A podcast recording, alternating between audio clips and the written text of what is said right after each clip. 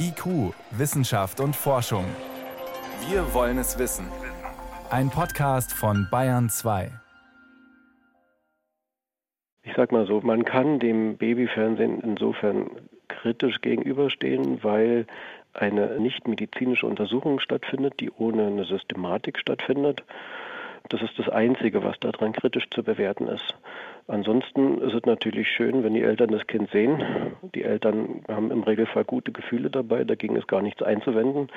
Kritisch an dem Gesetz sehen wir, dass der Ultraschall als Methode in Verruf gebracht wird, weil man sagt, Ultraschall zu nicht medizinischen Zwecken und der Laie natürlich gar nicht unterscheiden kann, was ist der eine Ultraschall, was der andere Ultraschall. Und die Unsicherheit seitens der Schwangeren enorm steigt.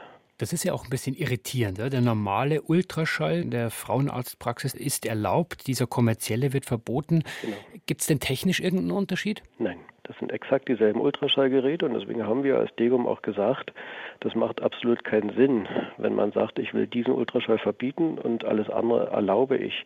Wenn, dann muss der Gesetzgeber sagen, ich möchte kein Babyfernsehen haben dann sollen sie das in der Form verbieten oder man soll das komplett rausnehmen. Es gibt absolut keinen medizinischen Grund dafür, dass man eine theoretische Gefährdung des Feten durch Ultraschall, der seit über 50 Jahren angewendet wird, weltweit und flächendeckend, die gibt es schlicht und ergreifend nicht. Wenn es technisch keinen Unterschied gibt, wie sieht es denn mit dem Personal aus? Ich habe ja normalerweise in der Arztpraxis habe ich medizinisches Personal. Ja. Wenn ich in ein Fotostudio gehe, ist das vielleicht nicht der Fall? Ja, ich kenne das nicht. Ich weiß nur, dass es sowas gibt.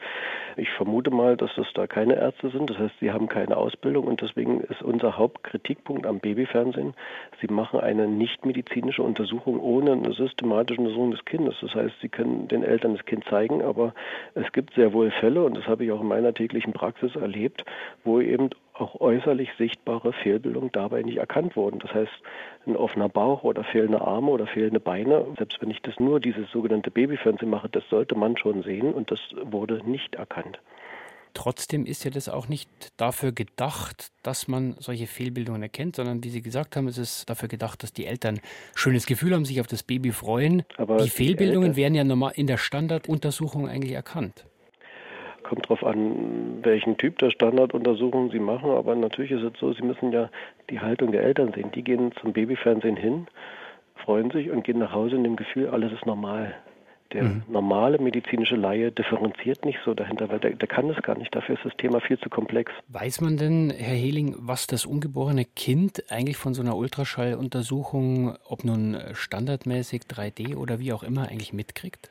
Nicht viel, gar nichts wenn sie im Mutterleib drin sind, dann ist das Gehirn also noch viel unreifer, als wenn es auf die Welt kommt. Das heißt, äh, die Funktionen, die wir später als Menschen haben, die sind in der Form dort noch gar nicht da. Das ist ja auch nach der Geburt noch ein langer Prozess, bis sie tatsächlich bewusste Dinge wahrnehmen. Mhm. Wenn Sie, sag ich mal, das Thema Geräusche nehmen, dann hört man niedrige Frequenzen, die könnte man theoretisch hören, ja.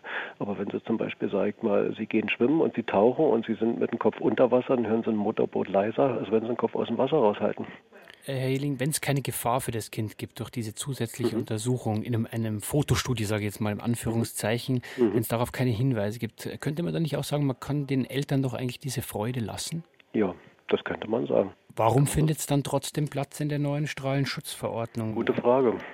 Man kann darüber nur spekulieren, aber äh, das Thema nennt sich Strahlenschutzgesetz und die ersten Seiten gehen nur über Atomsicherheit und ähnliche Dinge. Mhm. Und äh, dieser Paragraph, der sich auf dem Ultraschall, da steht also nicht Ultraschall, sondern Anwendung nicht ionisierender Strahlung. Da müssen Sie schon Fachmann sein, um zu wissen, dass sich dahinter Ultraschall verbirgt.